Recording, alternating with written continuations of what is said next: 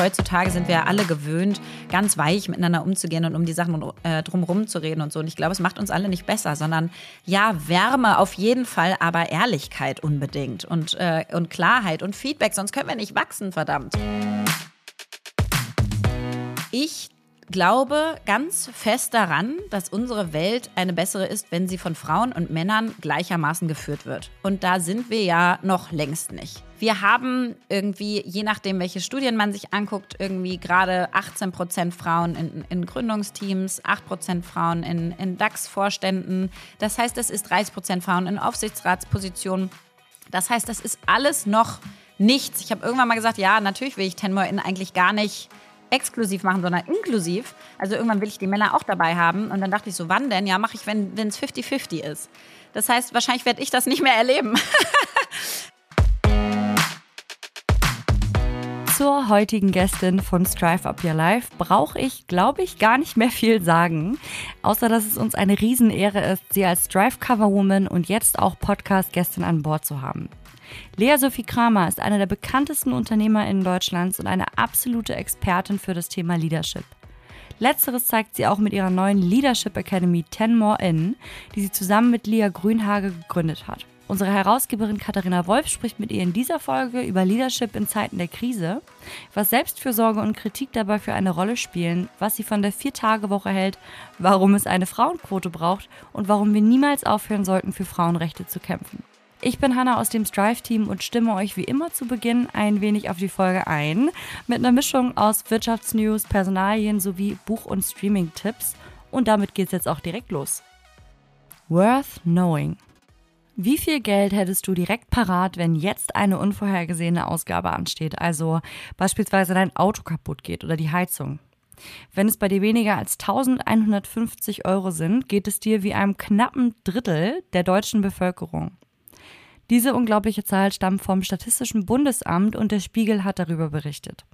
Wenn man mit der eigenen Finanzplanung anfängt, ist ja oft die Rede vom sogenannten Notgroschen, den man sich noch vor dem aktiven Investieren ansparen sollte, um einfach ein bisschen Geld auf der hohen Kante zu haben. Dieser Notgroschen ergibt sich aus drei Netto-Monatsgehältern. Hast du deinen Notgroschen schon angespart? Ich glaube, jeder und jede von euch hat in den vergangenen Wochen mindestens einmal vom Buzzword Quiet Quitting gehört. Bei dem Begriff, der vor allem durch Social-Media-Apps wie TikTok bekannt wurde, geht es darum, Schluss zu machen mit Überstunden und der allseits bekannten Extrameile. Jetzt habe ich im Fokus von einem neuen ergänzenden Begriff gehört, der eigentlich ja, das logische Pendant zum Quiet Quitting ist, nämlich Quiet Firing. Das beschreibt das gezielte und methodische Rausekeln von ArbeitnehmerInnen, bis diese sich selbst dazu entscheiden, zu kündigen. Die Gründe dafür seien laut Fokus vielfältig, können aber im Umgehen des Kündigungsschutzes, des äh, Zahlens einer Abfindung oder auch einfach der Angst vor einem offenen Gespräch liegen. Habt ihr sowas schon mal erlebt? Dann schreibt uns gerne mal eine Direktnachricht bei Instagram. Mich würde das auf jeden Fall sehr interessieren. 2035 werden auf dem deutschen Arbeitsmarkt mindestens 5 Millionen Menschen fehlen. Das hat uns Petra von Strombeck, Vorstandsvorsitzende der New Work SE, im Interview für das aktuelle Strive Magazine erzählt. Ihrer Meinung nach führt der Personalmangel dazu, dass Unternehmen sich zukünftig bei den ArbeitnehmerInnen bewerben müssen und nicht umgekehrt. Sie fordert daher nicht weniger als eine Revolution der Unternehmenskultur am Arbeitsmarkt durch Vertrauen und offene Dialoge statt Hierarchie und Kontrolle, die ja leider immer noch in vielen Organisationen an der Tagesordnung liegen.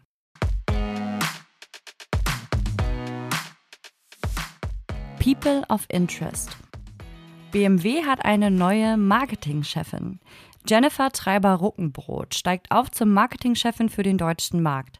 Zuvor hat sie die interne und externe Kommunikation der Marken Mini und BMW Motorrad geleitet und löst damit ihre Vorgängerin Kirsty Skinner Girth ab, die zum 1. September die Leitung Digital Commerce, digitale Kanäle und Connected Company bei BMW übernommen hat. Wir sagen herzlichen Glückwunsch an beide und viel Erfolg für die neue Rolle. Laura Bornmann hat mit über 40.000 Followern eine beträchtliche Reichweite auf LinkedIn gesammelt ähm, und veröffentlicht dort zu allen möglichen Themen Postings, aber vor allem zu Themen wie HR, Future of Work und New Leadership. In den letzten zehn Jahren war sie tätig für Rewe Dortmund, zuletzt als Head of HR Development.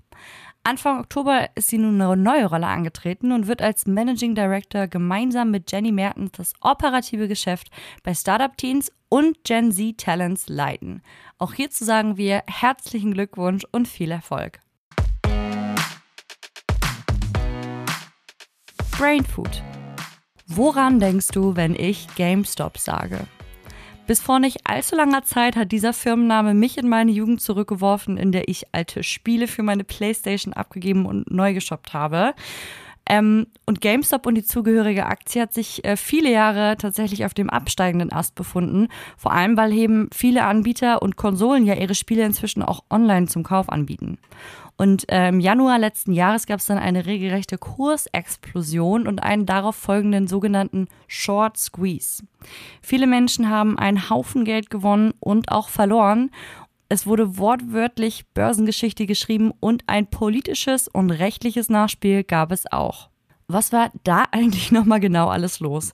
Das erfahrt ihr in der Miniserie Eat the Rich, wie die GameStop-Aktie die Wall Street auf den Kopf stellte, auf Netflix. Ich fand die Folgen sehr unterhaltsam und ich kann sie auf jeden Fall jedem und jeder empfehlen, die sich für die Internetkultur einerseits und Aktien andererseits interessieren.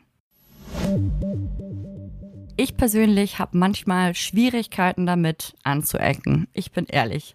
Vor allem, wenn es darum geht, mein Wohl über das von anderen zu stellen und auch wirklich mal konsequent Nein zu sagen, auch wenn ich damit jemandem auf den Schlips treten sollte. Und ich weiß, dass ich damit auf jeden Fall auch nicht alleine bin. Für alle, denen es genauso geht, ist jetzt ein neues Buch erschienen, nämlich Unbequem, eine Aufforderung zum Anecken von Vera Strauch. Sie schreibt unter anderem darüber, warum es sich lohnt, mal nicht angepasst zu reagieren, auch mal aus der Rolle zu fahren und damit wirklich einzutreten für das, was wichtig ist, für die Gesellschaft und manchmal auch einfach mal nur für uns selbst. Meine nächste Empfehlung ist kein klassisches Stück für diese Kategorie, denn es handelt sich dabei weniger um ein einziges Buch, als vielmehr um eine ganze Buchliste oder um es genau zu sagen, ein Buchclub. Auf Instagram gibt es nämlich seit einigen Wochen ein neues Profil namens Verenas Book Club, auf dem Unternehmerin und Digitalisierungsexpertin Verena Pauster ihre gelesenen Sach- und Wirtschaftsbücher rezensiert und empfiehlt. Es gibt schon ein paar Rezensionen, meist in Videoform, und ich finde die persönlich sehr entertaining und authentisch. Ähm, und das Prinzip kommt auch bei anderen gut an, denn nach nur einigen Wochen verzeichnet der Account schon mehr als 6000 Follower. Und wenn es auch nur ein Teil davon dazu motiviert, mehr zu lesen, hat es sich doch schon gelohnt, oder? Wie immer gibt es alle weiterführenden Links zu den Themen Worth Knowing, People of Interest und Brain Food auch in den Show Notes zum Nachlesen. Werbung. Unser heutiger Partner kann etwas ziemlich Außergewöhnliches, äh, nämlich nichts. Und das kann er sogar ziemlich gut und das auch schon seit 1998. Die Rede ist dabei von Lichtblick, einem Energieversorgungsunternehmen hier aus Hamburg und tatsächlich auch Strive-Partner seit der allerersten Ausgabe. Das finden wir natürlich besonders super, denn Lichtblick setzt sich für den klimaneutralen Lebensstil ein und dabei auch konsequent auf nichts, also keine CO2-Emissionen. Zero, null. Das auf den eigenen Lifestyle zu übertragen, klingt natürlich erstmal nach einem Riesenhaufen Arbeit, ist aber eigentlich ganz einfach. Denn Lichtblick liefert euch alles, was ihr dafür braucht. Klimaneutrale Wärme, smarte Lösungen für mehr E-Mobilität und natürlich auch Ökostrom. Dieser ist auch wirklich zu 100% grün und nicht grau, also zu 100% aus deutscher Wind- und Sonnenenergie. Mehr zu guter Energie und dem klimaneutralen Leben gibt's unter lichtblick.de und die Seite verlinken wir euch auch gerne nochmal in den Show Notes. Ende der Werbung. Lea Sophie Kramer ist eins der bekanntesten Gesichter der Digitalindustrie heutzutage und ziert unser Cover der September-Ausgabe mit dem Schwerpunkt Modern Leadership. Mit ihr wollen wir deswegen auch im Podcast nochmal vertiefend darüber sprechen, wie Führung sich verändert hat, wie zum Beispiel Gen Z geführt werden muss, um erfolgreich arbeiten zu können und auch glücklich zu sein. Ich spreche auch mit ihr darüber, warum Frauen vielleicht nicht leichtfertig eine Vier-Tage-Woche eingehen sollten und natürlich erzählt uns Lea, was bei Tenmore in ihrer neuen Firma passiert ist, seitdem wir das Interview für die Zeitschrift geführt haben. Denn das ist natürlich schon ein paar Wochen her. Also jetzt ganz viel Spaß bei diesem Gespräch und ab dafür. Liebe Lea, es ist ganz wunderbar, dass du dir als unsere Coverwoman der aktuellen Ausgabe noch Zeit nimmst, äh, mit uns einen kleinen Podcast zu machen, mir ein paar Fragen zu beantworten. Na klar. Und so gerne. So. Ja, das ist, das ist großartig. Wir wollen auf jeden Fall mit dir darüber sprechen. Das ist ja bei einer Neugründung das Allerallerspannendste, was am Anfang alles passiert. Das Interview zum mhm. Cover kann man sich vorstellen. Wir müssen ja produzieren. Haben wir natürlich schon vor zwei, drei Monaten geführt. Und seitdem ist ja richtig viel passiert. Ihr habt gelauncht und so. Erzähl mal ein bisschen von dem, was du uns im Heft erzählt hast, zu jetzt Mitte Oktober, wenn der Podcast ausgestrahlt wird. Was ist bei Tenmore in und in deinem Leben alles passiert? oh Gott, also wenn ich mein Leben da auch noch reinpacke, dann kommen wir, kommen wir nicht Okay, dann bleiben wir bei Tenmo Wir bleiben erstmal bei der Gründung. Also es war ja so, Katharina, wenn man das von außen sieht, dann denkt man so, ach, das war ja super cool geplant, ja, was für ein cooler strategischer Move haben die beiden sich da ausgedacht und so. Und äh, natürlich war es wieder mal überhaupt nicht so, wie das meiste im Leben kommt das eine zum anderen und eine Sache fängt an und das andere findet sich dann drumherum und dann ist es irgendwann Zufall und dann äh, stehen alle Sterne irgendwie in der richtigen ähm, Reihenfolge zueinander und dann funktioniert es. Das heißt, als wir mit dem Cover rausgegangen sind, sind wir zur gleichen Zeit gelauncht und das war vorher noch gar nicht absehbar. Ich wusste gar nicht genau, wann wir launchen. Wir hatten ja auch vorher gesprochen und haben gesagt, okay, wir reden dann über was, was vielleicht noch gar nicht live ist, ja?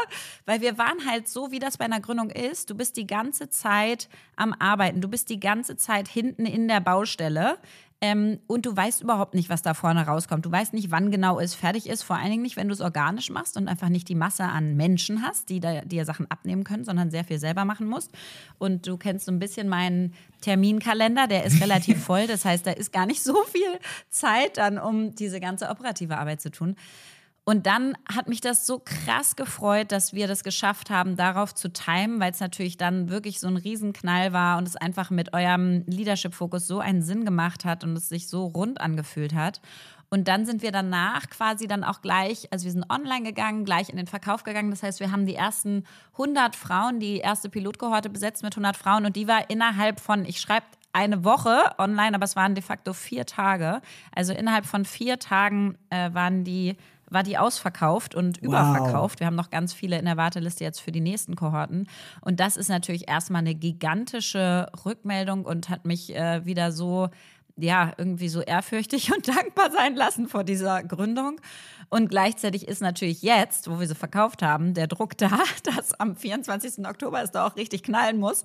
Und wir gründen ja da was Neues. Also es gibt diese Methode des persönlichen Coachings skalierbar auf 100 Frauen in einer Kohorte die sozusagen äh, Leadership Coaching zusammen machen, gibt es so noch nicht. Also das ist neu. Und deswegen sage ich auch immer Pilotkohorte und gleichzeitig haben natürlich die Leute einen gewissen Anspruch und eine gewisse Erwartungshaltung. Und dadurch kommt bei mir dann wieder ganz viel Druck, dass ich so denke, oh Gott, ich muss ihm gerecht werden, ich muss ihm gerecht werden. Und ähm, da sind wir jetzt gerade. Das heißt, wir arbeiten richtig viel und versuchen alles so gut wie möglich zu machen, sodass diese erste Pilotkohorte da natürlich rausgehen soll und sagen soll, mega, das hat mir so viel gebracht. Ja, es hat meine, hoffentlich meine Führungshaltung wirklich verändert und verbessert. Ähm, aber da stehen wir gerade. Ja, und bei uns ist das ja ähnlich tatsächlich. Das, was du merkst, dass das Thema Leadership, das, wie du da rangehst, ähm, äh, merkst du ganz doll bei, dein, bei deiner ersten Kohorte und wir beim Verkauf des Heftes. Mhm. Ähm, ich habe dir eben mhm. im, Vor ja. im, Vorgespräch schon mal angeteasert. Es läuft wirklich sehr, sehr gut. Du hast alle Vorverkaufsrekorde äh, so. gebrochen. Wir werden wahrscheinlich in zwei, drei Wochen ausverkauft sein. Also von daher, das Thema Leadership ist momentan ein ganz, ganz, ganz hoch aufgehangenes, glaube ich. Ja. wir an, Katharina. Ja. nichts weniger. sehr gut, sehr gut. Manchmal schafft man es nicht, die eigene Messlatte zu halten, aber zumindest legt man ja, sie sich hoch. Das, das kenne ich auch gut, das, das eint uns auf jeden Fall. Was mich total interessieren würde, ist so ein bisschen, ähm, du erlebst es selber mit Sicherheit auch in deinem Umfeld, ähm, wir leben seit zweieinhalb Jahren in einer Krise. Erst in einer Corona-Pandemie, jetzt in einer Kriegszeit, äh, wo ein Krieg in Europa herrscht, wo Inflation, eine Re Rezession, eine Multikrise, ja. eine Rezession auf uns zukommt. Das macht was mit uns allen. Das macht was mit unserem Mental Load. Total. Und ich kann nur sagen, aus meiner Führungsperspektive, ich führe jetzt seit knapp 13 Jahren und ich kann nur sagen, ich glaube nicht mehr, dass ich für den Job, den ich gerade als Führungskraft eigentlich machen muss, noch ausgebildet bin, weil meine Leute einfach viel mehr brauchen. Wir haben zum Beispiel eine Mental Coach bei uns jetzt mit reingeholt. Und wie mhm verändert sich das Thema Leadership jetzt gerade in dieser Krise und wie seid ihr da vielleicht auch mit Tenmo In so ein bisschen drauf eingegangen? Denn Führung ist ja heute ganz anders und nicht nur wegen New Work und Remote-Arbeit und so weiter, sondern auch, was das Gegenüber braucht, ganz anders als noch vor zehn Jahren. Total. Also ich glaube, mm, wir sind da alle nicht für ausgebildet worden und das, also keiner, ja, das beruhigt auch wieder, weil sozusagen, wenn du dich mit Führungskräften vergleichst, die alle auch dafür nicht gemacht sind. Wir ganzen, alle, unsere Generation hat diese Art von aufeinanderfolgende Krisen noch nicht erlebt. In dieser Heftigkeit, in dieser Schnelligkeit, in dieser Dramatik, in dieser ähm, auch beängstigenden Größe. Ja, das kann man sich ja bis zu Atomkrieg gerade alles vorstellen. Und alleine das schon sagen zu mhm. müssen, ist ja verrückt. Also das heißt, wir haben alle, sage ich mal, mehr viel mehr Unsicherheit, viel mehr Angst, viel mehr äh, Instabilität. Ähm, und ich glaube, noch wichtiger ist es quasi, das innere Gerüst zu stärken. Und damit meine ich sozusagen diesen eigenen mentalen Haushalt. Und äh, da zu schauen, was lasse ich rein, was lasse ich raus, ähm, wo kann ich auch Sachen wieder ablassen, wo kann ich Energien bekommen, wo kann ich Energien geben, aber wo kann ich auch den ganzen, sage ich mal, Müll, den man sich vielleicht auch konsumiert, aneignet, isst, ja, allein schon in Ernährung, wo, wo kriege ich das alles auch wieder weg? Also ich glaube, es geht ganz viel um Stabilität, innere und Energiehaushalt managen. Und das ist schon ein ganz großer Teil von Führung. Also ich glaube, gute Führung fängt ja bei einem selber an. Mhm. Äh, das ist unser, ähm, unser Female Leadership Programm fängt an mit Grow Yourself. Das sind die ersten drei Wochen. Dann kommen zwei Wochen Grow Your Team und dann kommt die letzte Woche Grow Your Vision. Aber die ersten drei Wochen, also die Hälfte des ganzen Kurses ist Grow Yourself, weil darauf basiert alles. Und das kennt man, wenn man ähm, entweder Mitarbeiter hat, für die man die Verantwortung trägt, oder Kinder hat, noch stärker, für die man die Verantwortung trägt, dann kennt man dieses Bild aus dem Flugzeug. Du musst erst selber eine Atemmaske bei dir ansetzen, bevor du anderen helfen kannst und andere retten kannst. Das funktioniert nicht, wenn du umknickst. Ja? Und ähm, ich glaube, das ist ganz wichtig gerade, dass wir dass wir lernen, für uns selber zu sorgen. Und das hatte, glaube ich, früher was sehr so selbstzentriertes, egoistisches, narzisstisches, ähm, selbstzentriertes.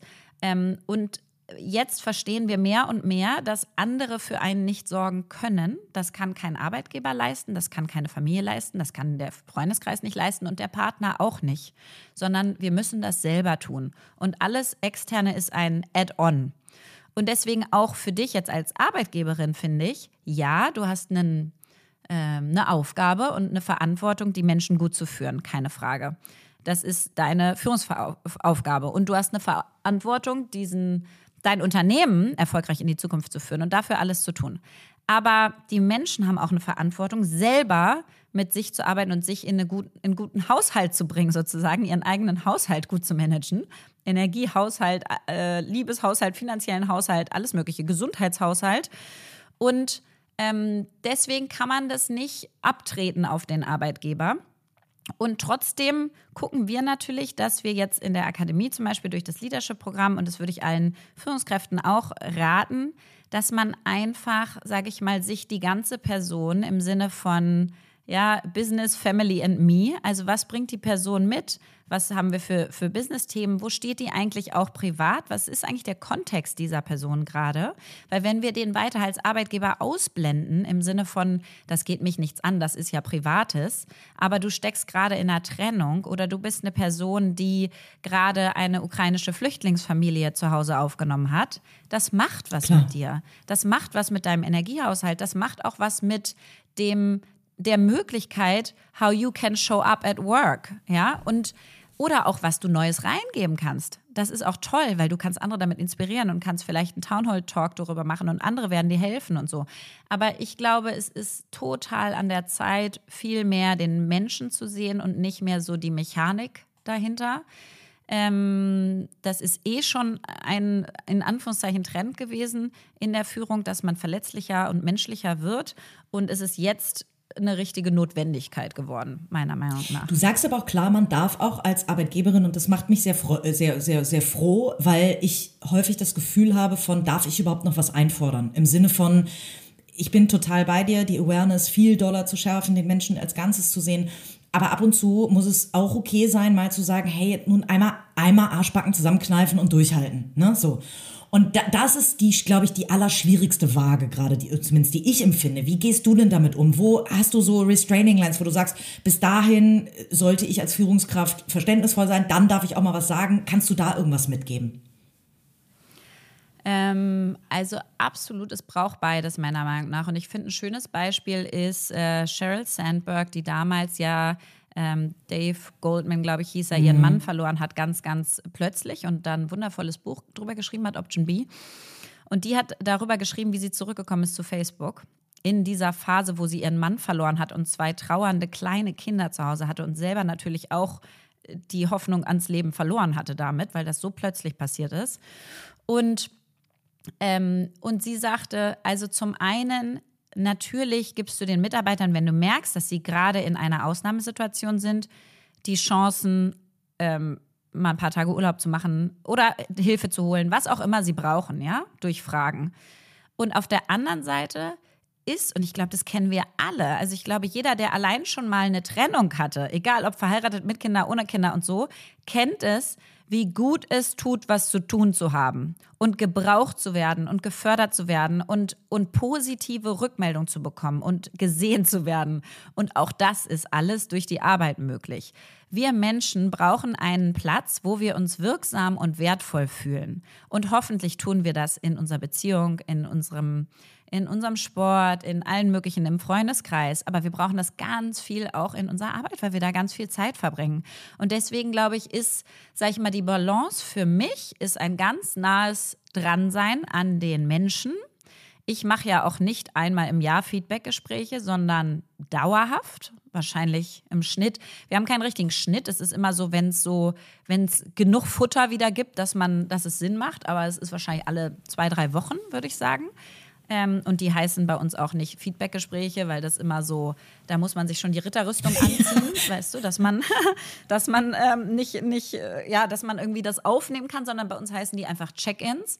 So, und die Check-ins sind dafür da, dass du besser wirst, weil Feedback ein Geschenk ist und keiner dir mehr ordentlich ordentliches, ehrliches Feedback mhm. sagt. Heutzutage sind wir ja alle gewöhnt, ganz weich miteinander umzugehen und um die Sachen äh, drumherum zu reden und so. Und ich glaube, es macht uns alle nicht besser, sondern ja, Wärme auf jeden Fall, aber Ehrlichkeit unbedingt und, äh, und Klarheit und Feedback, sonst können wir nicht wachsen, verdammt. Und ähm, deswegen machen wir Feedback wirklich alle zwei, drei Wochen in so Check-ins.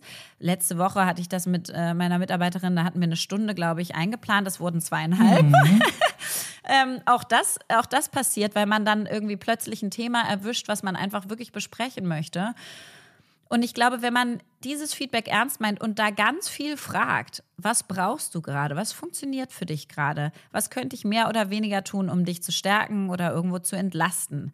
Ähm, und dann auch zu sagen, und weißt du was, was wir als Unternehmen gerade brauchen, ist folgendes. So, was davon kannst du äh, leisten, was davon sollten wir wem anders geben und so. Aber immer wieder in diese, in diesen Austausch gehen. Das ist, meiner Meinung nach, ist Führung im in diesem Jahrhundert eine, ist eine Beziehungsarbeit. Mhm. Es ist eine langfristige Beziehungsarbeit. Und ähm, da gehört es dazu, den, den ganzen Menschen zu sehen. Da gehört es absolut auch dazu, Ziele zu setzen, ähm, auch Forderungen zu stellen, Motivation mitzugeben, zu sagen, da wollen wir hin, die Vision ganz klar zu machen, warum wir da eigentlich hinwollen. Und dann aber auch wieder Raum zu geben, wenn es einem nicht gut geht. Raum zu geben, um zu wachsen, Raum zu geben, um Neues zu lernen. Also es ist ein Jonglieren von diesen vielen Bällen. Ähm, aber ich finde, das Beste ist wirklich nah dran sein und immer zu schauen, sind die Personen wirksam und wertvoll? Sind diese Personen am richtigen Platz? Merke ich, dass die in ihrer vollen Kraft sind? Und das spürt man. Und ehrlicherweise, wenn man es nicht spürt, dann fragt man mhm. das. Von 0 bis 10, wie sehr bist du in deiner vollen Kraft in dieser Position? Von 0 bis 10, wie sicher fühlst du dich gerade in deinem Job? Von 0 bis 10, wie viel Spaß macht dir dieser Job? Ich liebe diese mhm. Skalierungen, mhm. Weil die einfach so viel Klarheit in Diskussionen bringen, weil du dann mal weißt, worüber du eigentlich redest. Und dann sagt jemand 5 von 10 und dann sagst du, wow, okay, krass bitte nächstes Mal sag mir proaktiv Bescheid und sag mir jetzt mal, was müssen wir tun, um auf eine 8 von 10 zu kommen, weil mindestens da muss es sein. Aber man holt die andere Person auch in die Verantwortung mit mhm. rein. Mhm.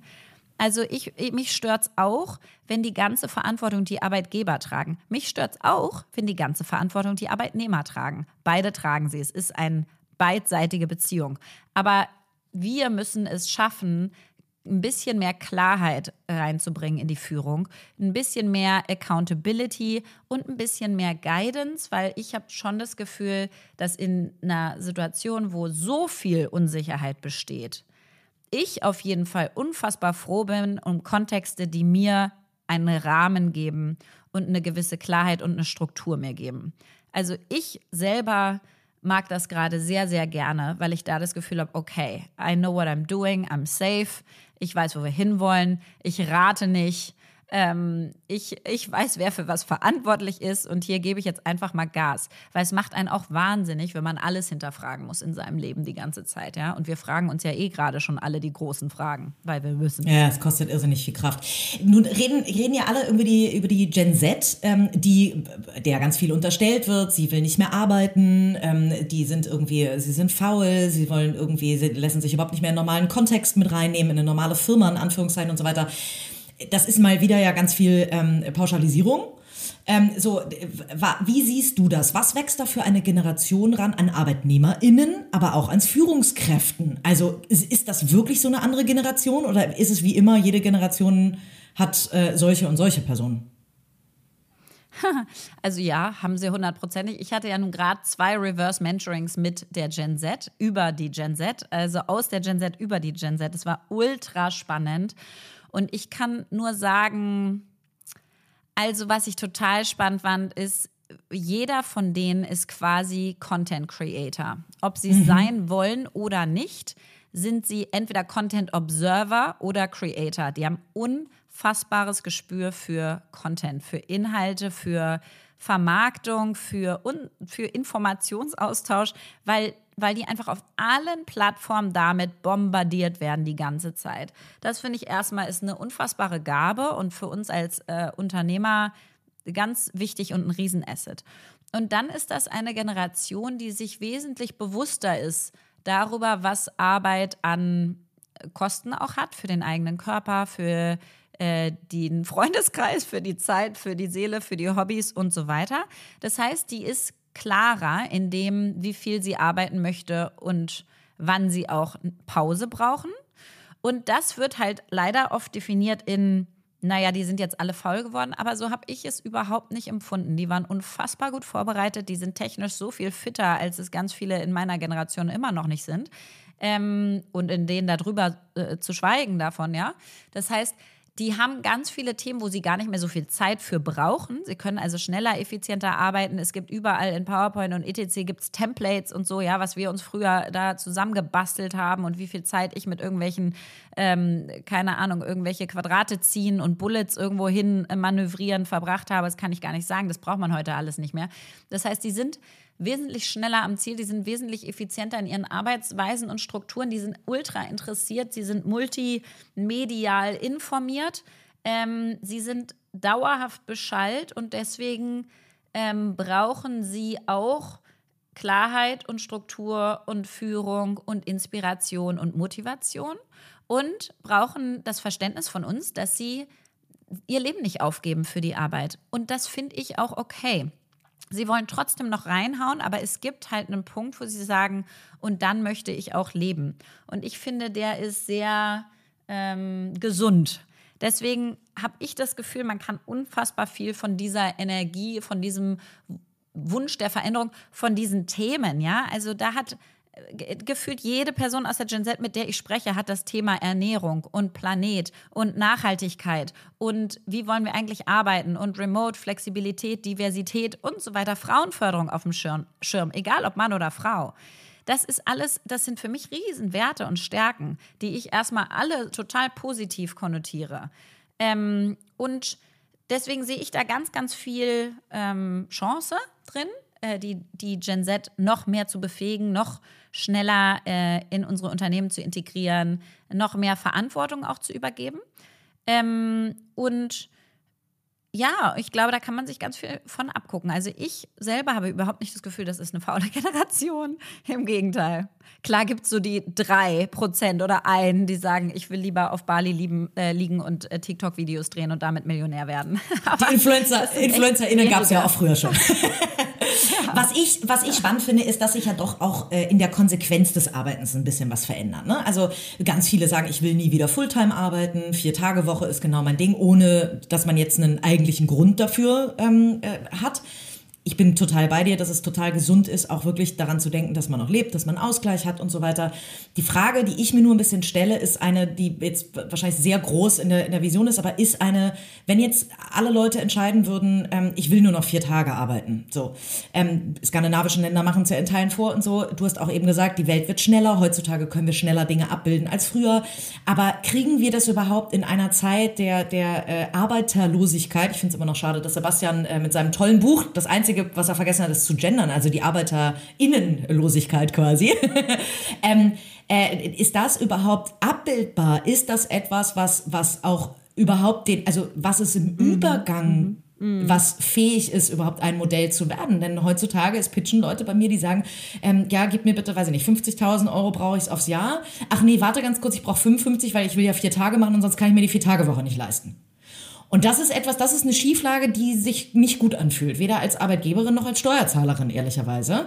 Und das auf der einen Seite, auf der anderen Seite sehe ich genau die Punkte, die du auch siehst. Wir sind alle schneller, wir haben viel mehr Mental Load, die Arbeit ist auch effizienter geworden. Aber für mich ein ganz großes Fragezeichen: Wie gehen wir mit solchen strukturellen Veränderungen um, die gefordert werden, die aber unser System eigentlich noch gar nicht so richtig abbildet? Total, ist genau so. Ähm, aber ich finde, den, den äh, wichtigsten Satz, den hast du eben gesagt, die gefordert werden. Also ich bin ein, eine krasse Realistin, was sowas angeht. Ähm, ich bin bei Veränderung so, dass ich sie mir länger angucke und sobald ich das Gefühl habe, das bleibt, das ist jetzt the new normal, akzeptiere ich das einfach und gehe voran. Also ich gucke mir lange die Wellen an, sage ich mal, ja, auf dem Horizont, wie sie da so ankommen und gucke und gucke und gucke, ob sie so bleiben in der Strömung, in der Schnelligkeit und in der Höhe und so weiter. Und sobald ich irgendwann mal denke, okay, jetzt habe ich sie verstanden, denke ich mir, okay, und jetzt will ich aber vor der Welle surfen ähm, und nicht auf oder hinter der Welle. Und ich glaube, das Thema flexible Arbeitsmodelle ist keins mehr, was wir überhaupt diskutieren können. Das wird kommen, das wird gefordert, heute schon und zukünftig auch, weil wir haben eine krasse Arbeiterlosigkeit. Wir haben jetzt eineinhalb Millionen Fachkräfte, die uns fehlen. In den nächsten fünf Jahren anscheinend fünf Millionen, je nachdem, welchen Studien man glaubt. Das heißt, das ist so massiv das Problem. Wir sehen es jetzt schon, dass die Gehälter sich, äh, hast du gerade gesagt, ja, erhöhen, dass es schwerer ist, Leute zu finden, dass es schwerer ist, Leute an sich zu binden, dass wir als Unternehmen viel besser werden müssen in auch wieder unserer Führung und in dem, wie wir Mitarbeiter binden, weil sonst sind die halt weg. Also das heißt, es ist gar nicht mehr unsere Wahl. Die Wahl wurde uns genommen. Das kommt jetzt. Diese Generation und auch unsere schon fordert eine andere Arbeit. Durch Corona, durch alles Mögliche, was davor schon äh, gekommen ist, da haben wir jetzt keine Zeit, heute einzusteigen. Das heißt, für mich ist das dann, okay, so ist es. Und jetzt ist die Frage, wie schnell bin ich als ein, einzelne Arbeitgeberin in der Lage, darauf zu reagieren? Wie schnell kann ich es schaffen, dass ich sinnvolle Jobsharing-Angebote mache? Dass ich es schaffe, sowas zu etablieren wie äh, Frenzy und Bohnentam bei Edding, die sich einen Vorstandsposten teilen ähm, dass ich viel mehr gucke, wie Teilzeitkräfte miteinander ins Arbeiten kommen, sodass man nicht nur vier Tage die Woche als Unternehmen offen hat, sondern halt irgendwie fünf äh, was leisten kann, ja, und, und selber arbeitet. Aber ich glaube, es braucht von uns erstmal diese Akzeptanz, dass das so ist und die Frage, wie schnell und in welcher Form wollen wir es als alleiniges Unternehmen verändern. Und dann gibt es noch den anderen Teil, wo meiner Meinung nach es noch nicht richtig ist, zurückzutreten, sondern eher nach vorn zu treten. Und das ist das Thema Frauen. Logischerweise habe ich auch deswegen äh, Ten Mountain gegründet, weil ich glaube ganz fest daran, dass unsere Welt eine bessere ist, wenn sie von Frauen und Männern gleichermaßen geführt wird. Und da sind wir ja noch längst nicht. Ähm, und wir haben irgendwie, je nachdem, welche Studien man sich anguckt, irgendwie gerade 18 Prozent Frauen in, in Gründungsteams, 8 Prozent Frauen in, in DAX-Vorständen. Das heißt, es ist 30 Prozent Frauen in Aufsichtsratspositionen. Das heißt, das ist alles noch nichts. Ich habe irgendwann mal gesagt, ja, natürlich will ich Ten More In eigentlich gar nicht exklusiv machen, sondern inklusiv. Also irgendwann will ich die Männer auch dabei haben. Und dann dachte ich so, wann denn? Ja, mache ich, wenn es 50-50 ist. ja. Das heißt, wahrscheinlich werde ich das nicht mehr erleben. Ja. Ist es schlimm, ähm, dass wir das Punkt, sagen müssen, aber ich bin bei dir. Wenn ja. öffnen. Und das ist ja krass, ja. Und jetzt gibt es die ersten Männer, die sagen, Mann, ich will aber auch mitmachen, so eine Scheiße. Und dann sage ich, ja, ich verstehe das auch und das, ich würde es euch auch so gerne gönnen. Aber gerade, und das ist der andere Teil, wir brauchen quasi all hands on deck. Wir haben es am Anfang gesagt, wir haben eine Multikrisenzeit derzeit und deswegen brauchen wir die schlausten Köpfe an der Front. Und, ähm, und das geht nicht, ohne sich auch reinzuhängen und sich reinzuwerfen und wirklich zu arbeiten. Und ich muss schon sagen, dass meiner Meinung nach ähm, die Frauen unserer Zeit jetzt auch diese Chance nutzen können und auch sollen und auch irgendwie gesellschaftlich für uns alle müssen, weil wir müssen jetzt auch nach vorne gehen. Die Türen waren nie weiter auf, das Feld war gesellschaftlich nie stärker bearbeitet wie jetzt gerade. Und wir sehen, dass es in anderen Ländern ja auch zu krassen Rückschritten gegenüber Frauenrechten, Freiheit und so weiter kommt. Das heißt, wir wissen auch, was what's at stake, ja, wenn wir das Thema nicht mehr weiter pushen, was dann passieren kann. Das heißt, bei Frauen würde ich schon sagen, wenn du es irgendwie kannst, geh nicht auf die vier Tage, sondern mach die fünf, nehm den äh, besser bezahlten Job, nehm den äh, krasseren Führungsjob, trau dich raus, bewerb dich noch auf, den auf das Beiratsmandat und so weiter, weil wir als Gesellschaft dich da sehen müssen, weil meine Kinder dich dort als Vorbild brauchen. Ähm, da habe ich also schon das Bedürfnis zu sagen, ja, vier Tage Woche, aber ich würde mir wünschen, dass ganz viele diese Krisenstimmung gerade auch, auch als Verantwortung sehen, sich selber reinzuschmeißen, um die Gesellschaft von morgen mitzugestalten. Das hast du so wunderschön gesagt. Das ist großartig und ich finde so spannend, dass sich ja in Köpfen, in deinem Kopf, in meinem Kopf und auch zum Beispiel im Kopf von Gabriele Fischer, der Chefredakteurin, äh, legendären Chefredakteurin äh, und Herausgeberin der Brand 1, mit der wir diese tolle Kooperation zusammen haben, da hat sich ja ganz viel verändert. Gabriele hat jetzt wirklich ein Editorial geschrieben, wo sie gesagt hat, ich habe mich geirrt. Ich war immer gegen die Frauenquote und ich merke einfach, ähm, ich finde das Instrument immer noch doof, aber es geht nicht ohne. Ähm, ich finde es eigentlich, finde ich es nicht cool, dass es ein Wirtschaftsmagazin für Frauen braucht, aber ich sehe, warum es das heute gibt und warum es das braucht.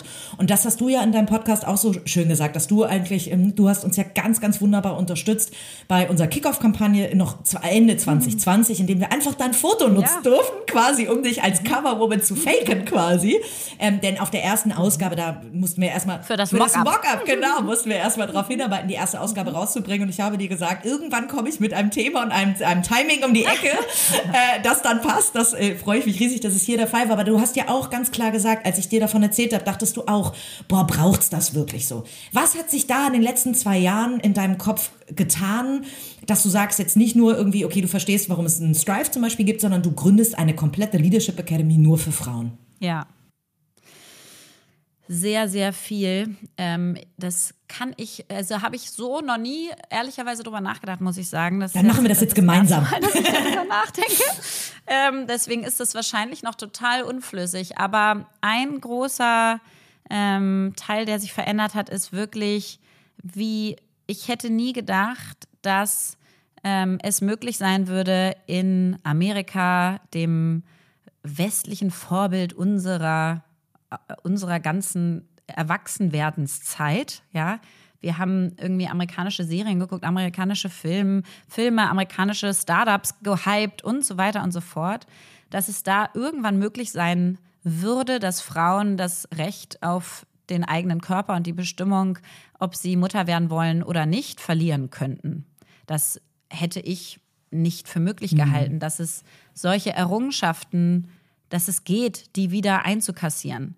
Jetzt sehen wir in allen Staaten, die gerade in Kriegssituationen oder starken Krisensituationen sind, dass Frauenrechte als erstes wieder extrem eingeschränkt werden. Das heißt, wir sehen irgendwie, dass diese Errungenschaften überhaupt nicht Gott gegeben sind. Die sind nie in den Stein gemeißelt, sondern für die müssen wir quasi jeden Tag wieder aufstehen und kämpfen.